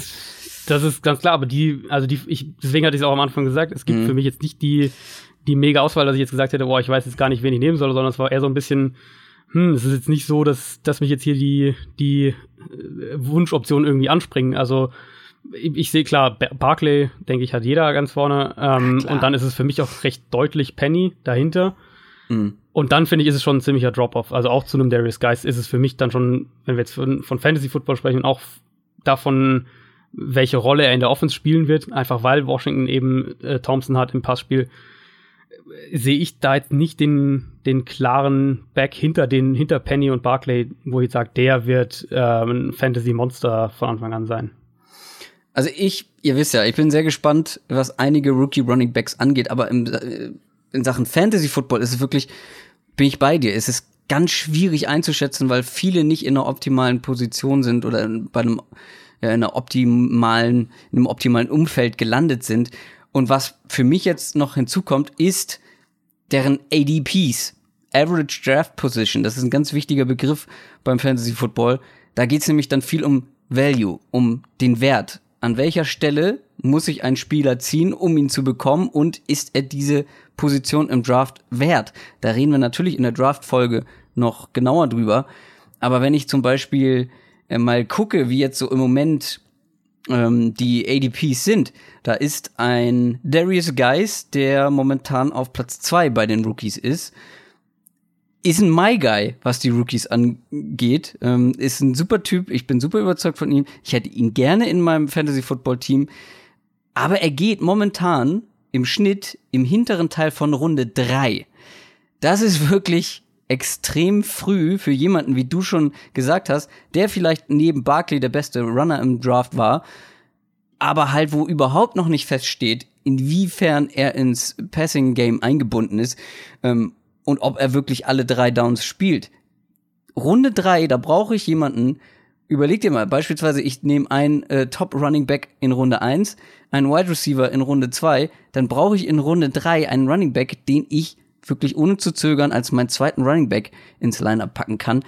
Puh, das fände ich dann schon ein bisschen heikel bei Darius Geist tatsächlich. Interessanter wäre da für mich persönlich Royce Freeman.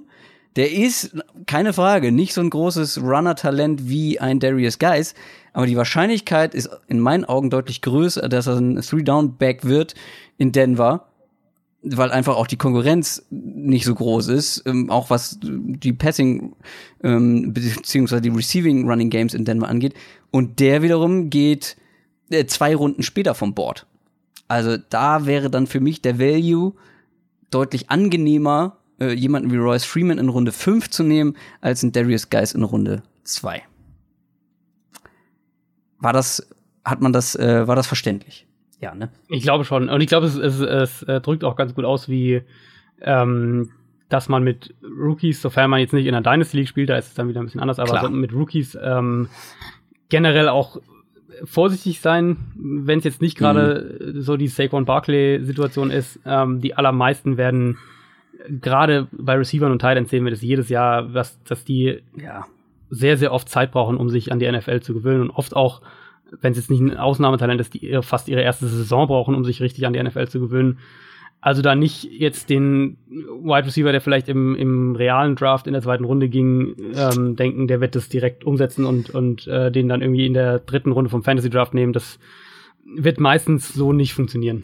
Ja, vor allem, wenn sind meistens die Rookie Running Backs direkt in ihrem ersten Jahr Fantasy relevant, bekommen jetzt aber natürlich so einen kleinen Hype. Es ist beim Fantasy Football immer so, wenn in einem Jahr es einen bestimmten Trend gab an Fantasy-Punkten, zum Beispiel halt jetzt mit Kareem Hunt und Camara mit zwei Rookies, die extrem viele Fantasy-Punkte gemacht haben, mhm. dann werden jetzt die Rookies dieses Jahr natürlich alle ein bisschen höher gedraftet, weil alle sich erhoffen, den Camara dieser Saison oder den Hunt dieser Saison zu erwischen im Draft und den dann zu haben. Deswegen ist das, was ADP angeht, momentan bei den Rookie Running Backs, Running Backs sehr, sehr weit vorne, sehr, sehr weit oben. Dann ähm, wieder eine Frage, die dir gefallen wird, weil es sich wirklich mit NFL-Spielern befasst, kommt über Instagram von Leo-USBK. DeAndre Hopkins oder OBJ? Das ist die simple Frage, aber die Antwort ist gar nicht mal so simpel, zumindest für mich nicht. Nee, ist sie auch nicht. Also finde ich auch gar nicht, weil dich, also es sind ja sehr, sehr unterschiedliche Spielertypen. Wir haben es äh, von der Andre Hopkins gab einen Spieler, der nicht damit gewinnt, dass er wahnsinnig ähm, ein Finesse Route Runner ist und da irgendwie sich wahnsinnige Separation kreiert und Platz verschafft, sondern einer ist, der sehr, sehr stark ähm, am Catchpoint ist und der die, die, dieses Catch in Traffic besser als fast jeder andere Receiver oder vielleicht sogar aktuell als jeder andere Receiver beherrscht. Ähm, ich fand es auch, ich finde es insofern auch schwierig, als dass Hopkins, wir haben das jetzt über die letzten Jahre gesehen, er auch eben mit durchschnittlichem bis schlechtem Quarterback-Play gute Statistiken abgeliefert hat. Zum einen, weil er sehr, sehr, sehr, sehr häufig einfach gesucht wird. Also Ich habe mir die Targets mal angeschaut über die letzten drei Jahre. Das ist ja teilweise absurd gewesen. Ähm, 2015 waren es fast 200 Targets in der ganzen Saison. Letztes Jahr auch 174. Also das ist wirklich so der absolute Mittelpunkt von, von dieser Offense. Ähm, ich hatte es in der, in der Division-Folge zu Houston zur FC South gesagt, dass ich bei der Texans Offense ein bisschen vorsichtig sein werde. Ähm, für mich ist es Beckham in der Frage, weil ich der O-Line der Texans noch weniger vertraue als der der Giants oder als der rechten Seite von der Giants O-Line. Ähm, das neue Giants-Scheme wird den Receivern noch mal deutlich helfen, da bin ich mir echt sehr sicher. Ähm, trotz Eli Manning und bei der Texans Offense hab, äh, ich, also ich denke, dass sie ein, bisschen einen Rückschritt machen wird. Nicht, dass sie jetzt schlecht sein wird, aber dass sie ein bisschen einen Rückschritt machen wird. Das heißt nicht, dass Hopkins eine schlechte Saison hat. Der wird immer noch eine gute Saison haben, einfach weil er oft genug gezeigt hat, dass er auch in schwierigen Umständen Stats produzieren kann. Ich denke aber, dass Beckham ähm, in der Offense von Pat Shermer so gefeatured wird, dass er nicht mit Targets zugeworfen wird, wie es unter Ben McAdoo teilweise der Fall war, aber dass er viel, viel effizienter eingesetzt wird. Und dann denke ich, dass er, dass sie, was Touchdowns angeht, relativ ähnlich sein werden. Ähm, Hopkins vielleicht einen kleinen Boost bei Yards pro Receptions, wobei ich da auch mir gar nicht so sicher bin, ob das nicht vielleicht sogar an Beckham geht. Ich denke, dass Beckham insgesamt die leicht besseren Stats haben wird und ich ähm, glaube, dass die Giants Offense trotz Eli Manning, zumindest was die Statistiken angeht, ähm, also was Receiving-Statistiken angeht, dass dieses ganz ordentlich aussehen wird. Und da setze ich jetzt dieses Jahr ganz knapp auf Beckham, aber es ist wirklich haarscharf. Ich glaube generell, wenn man in Runde 1 dran ist und die richtig guten Running Backs schon vom Board sind und dann die beiden zur Auswahl hat, ich glaube, groß was falsch machen kann man da nicht. Die gehen in Sachen nee, ADP genau. direkt hintereinander. Die Andrew Hopkins an 9 ähm, oder Beckham an 10. Ich wäre auch mehr auf der Seite von OBJ. Ähm, viele Argumente hast du schon gebracht. Eins wäre für mich noch einfach, die Andrew Hopkins ist ganz klar der zentrale Punkt in der Offense. Vor allem im Receiving Game bei den Texans. OBJ bei den Giants ist mittlerweile tatsächlich die beste Waffe, keine Frage, aber halt auch wieder eine von vielen Receiving-Waffen, die sie da haben. Sie haben jetzt einen Saquon Barkley dazu bekommen, der im Passing-Game relevant sein wird, ein Evan Ingram, einer der besten Receiving-Titans der Liga, Sterling Shepard hat letzte Saison einen guten Eindruck gemacht. Also ich glaube, du kannst dich bei den Giants nicht so sehr auf OBJ fokussieren als Defense wie bei den ähm, Texans auf einen DeAndre Hopkins. Und OBJ in einem 1 gegen 1 ja, geht meistens schlecht aus für den Verteidiger. Ähm, vor allem was, ja, sagen wir mal so kurze Routen, ne? Und dann kriegt OBJ den Ball und dann macht der ja meistens noch hm. sehr viel mit Yards after Catch. Ähm, für mich wäre es auch OBJ, auch wenn er von einer schweren Verletzung zurückkommt. Das Gesamtkonzept stimmt für mich da auch so ein bisschen mehr, aber ich glaube generell kann man da auch bei den beiden so ein bisschen nach Bauchgefühl gehen. Ich würde OBJ nehmen. Gut, wollen wir es damit belassen oder möchtest du noch eine Mailback-Frage machen? Eine kurze noch? eine ganz hin, kurze? Oder? Meinst du? Okay.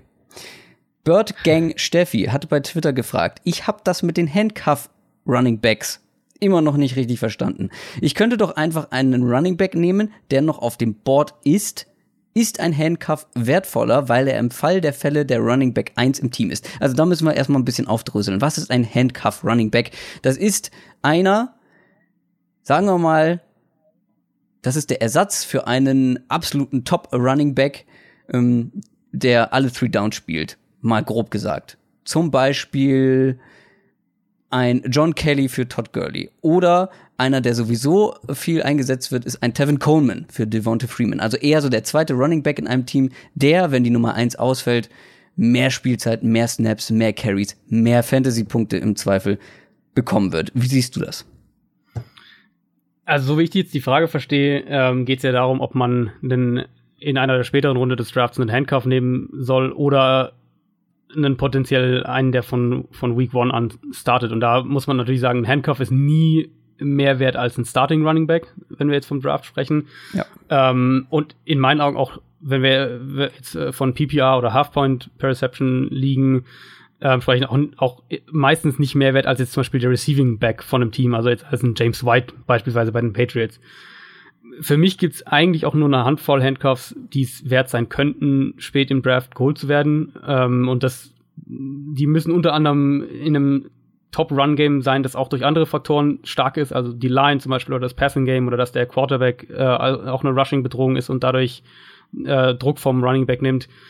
Sie müssen auch selbst Potenzial haben, also da muss schon irgendwie alles so ein bisschen zusammenpassen und da gibt's für mich echt gar nicht so viel. Also ich habe da mal überlegt, so ein, ein, James Conner in Pittsburgh könnte zum Beispiel so einer sein. Äh, Tevin Coleman hast du jetzt schon gesagt. Ähm, ich finde ganz spannend, Bo Scarborough in Dallas, falls Ezekiel Elliott sich verletzen sollte, könnte das auch eine Option sein man könnte, wenn man jetzt draftet, auf Chris Ivory in Buffalo spekulieren. Da stimmt zwar eigentlich nichts von den Voraussetzungen, die ich gerade gesagt habe, aber falls LeSean McCoy tatsächlich gesperrt wird, ähm, dann ist der direkt von Anfang an der Starter. Viel mehr sind mir aber auch echt, ehrlich gesagt nicht eingefallen. Also ich mag ja Kellen Ballage zum Beispiel in Miami, wenn man ja. sagt, da will es da versuchen. Das ist ein Spieler, den ich im Draft mochte, von, von seinem Draft-Tape her, vom College-Tape her.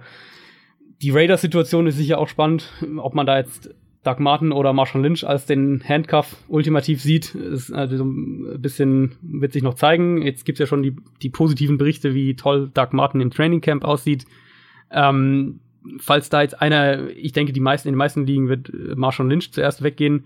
Wenn man da irgendwie in der späteren Runde einen Doug Martin sich holen kann, ist das vielleicht auch noch okay. Aber ich finde, es gibt echt kaum Handcuff Running Backs, die ich persönlich ähm, wirklich draften würde. Dann das äh, ist, finde ich, meistens dann doch ein verschwendeter Draftspot. Ja, bei Kellen Ballage finde ich auch, das ist sogar einer der, wenn äh, Kenyon Drake sich wirklich richtig schlecht anstellen sollte in Miami, da auch ordentlich an, an Carries, an ja, Snaps ja. Ähm, ihm abzwacken kann. Der beste Handcuff, wenn man ihn überhaupt so bezeichnen kann, ist natürlich Tevin Coleman bei den Falcons. Ähm, der macht aber halt so schon über die letzten Jahre mit seinen Snaps immer schon so viele Punkte, weil er auch so viele Snaps bekommt, dass er in einem Bereich geht, wo es für Leute, die Devonta Freeman gedraftet haben, noch nicht so sehr darum geht, jemanden zu holen, den man vielleicht als Handcuff benutzen kann. Der geht, glaube ich, lass mich noch mal schauen, ich glaube in Runde 6 im Schnitt da bist du noch dabei beschäftigt, dir, dir erstmal dein Starting Lineup fertigzustellen. Natürlich ist Tevin Coleman jemand, den man in einem richtigen Matchup vielleicht in einer großen Liga auf die Flex Position stellen kann. Aber ich glaube, wenn man Devonta Freeman gedraftet hat, ist Tevin Coleman eigentlich nicht einer, über den man an der Stelle schon nachdenkt. Da schnappt sich dann wahrscheinlich jemand anderes den. Klar, wenn Devonta Freeman dann verletzt ist, ausfällt, ist Tevin Coleman ein Running Back 1 vielleicht sogar.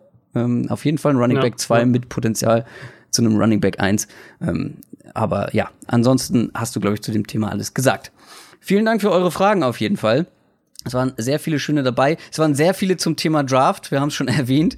Ähm, merkt euch eure Frage. Wir stellen, bevor wir unsere Draft Fantasy Folge machen, auf jeden Fall noch mal die Frage oder fragen euch, was, ähm, was ihr wissen wollt und werden dann darauf eingehen. Aber wir haben natürlich noch eine ganz wichtige Sache zum Abschluss zu klären. Und zwar habe ich ja gesagt, es wird eine Downset Talk Hörerliga geben. Das Problem daran ist natürlich, die kann nicht unendlich groß sein. Ich sag immer, eine Fantasy Football Liga mindestens acht Leute. Das ist aber wirklich das unterste Minimum. Maximal 14 Leute so in diesem in dieser Gegend sollte sich das abspielen und wir haben jetzt auch gesagt, wir machen 14 Leute. Wir wollen aber beide natürlich mitspielen, ja? Ihr sollt euch natürlich auch gegen uns beide messen können. Also, wir haben schon mal jeder ein Team, bleiben zwölf Positionen übrig. Zwölf Mitspieler suchen wir also für unsere Hörerliga. Das heißt, ich gehe mal davon aus, dass sich mehr als zwölf Leute darauf ja, dafür interessieren würden oder da Lust hätten mitzumachen. Deswegen müssten wir losen. Aber für alle, die mitmachen wollen, ähm, die müssen bitte zwei Sachen machen. Und zwar einmal sich in unserem oder für unser Forum anmelden unter downsettalk.de. Das geht ganz fix, ist kostenlos. Und uns dann auf einem unserer Social Media Kanäle schreiben, dass ihr mitmachen wollt. Ja, also die beiden Sachen, ganz simpel. Ihr könnt euch aussuchen, ob Twitter, Instagram oder Facebook YouTube geht ja dann, glaube ich, auch schon, ne? Wenn mich nicht alles täuscht. Müsste ab dieser Folge auch gehen, ja. Ich glaube, da kann man auch Nachrichten schreiben. Ähm, genau, die zwei Sachen. Forum anmelden und uns dann schreiben, dass ihr mitmachen wollt und dann werden wir losen. Nicht wahr? So machen wir es. So machen wir das. Eieiei, das war die erste Fantasy-Football-Folge. Ich hoffe, es war für jeden so ein bisschen was dabei. Für Leute, die mit Fantasy-Football anfangen wollen, auf jeden Fall mehr als für absolute Fantasy-Pros, ist uns bewusst, aber wir versuchen irgendwie alles mit reinzunehmen. Und vielleicht haben es ja auch bis zu diesem Punkt Leute geschafft, die sich eher weniger für Fantasy Football interessieren und vielleicht ja jetzt Lust haben, auch zu spielen. Dann sollte man auf jeden Fall im Forum vorbeigucken und da Mitspieler oder Ligen finden. Das war's für nächste, äh, für diese Woche. Ähm, können wir schon sagen, was wir nächste Woche geplant haben? Oder Ja, ist das noch das ein, können ist das, ist das ein Geheimnis? Ich Nee, weiß das es nämlich gerade weil- tatsächlich gar nicht. Naja.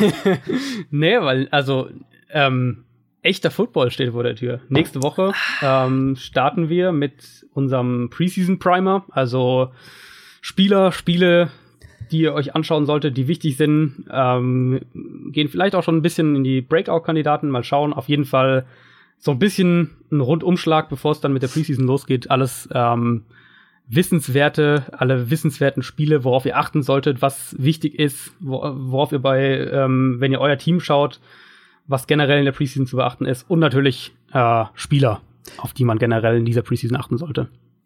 auch äh, bezüglich Fantasy Footballs. Auch Dann wenn das auch- vielleicht so ein kleiner, so ein kleiner Hint war eben mit richtigen Football. Habe ich ganz genau gemerkt, ja, ja. Gut, darauf könnt ihr euch nächste Woche freuen. Das war unsere Fantasy Football Folge und unsere Homepage Folge. Wir hören uns nächste Woche wieder. Bis denn. Ciao. Macht's gut. Ciao, ciao.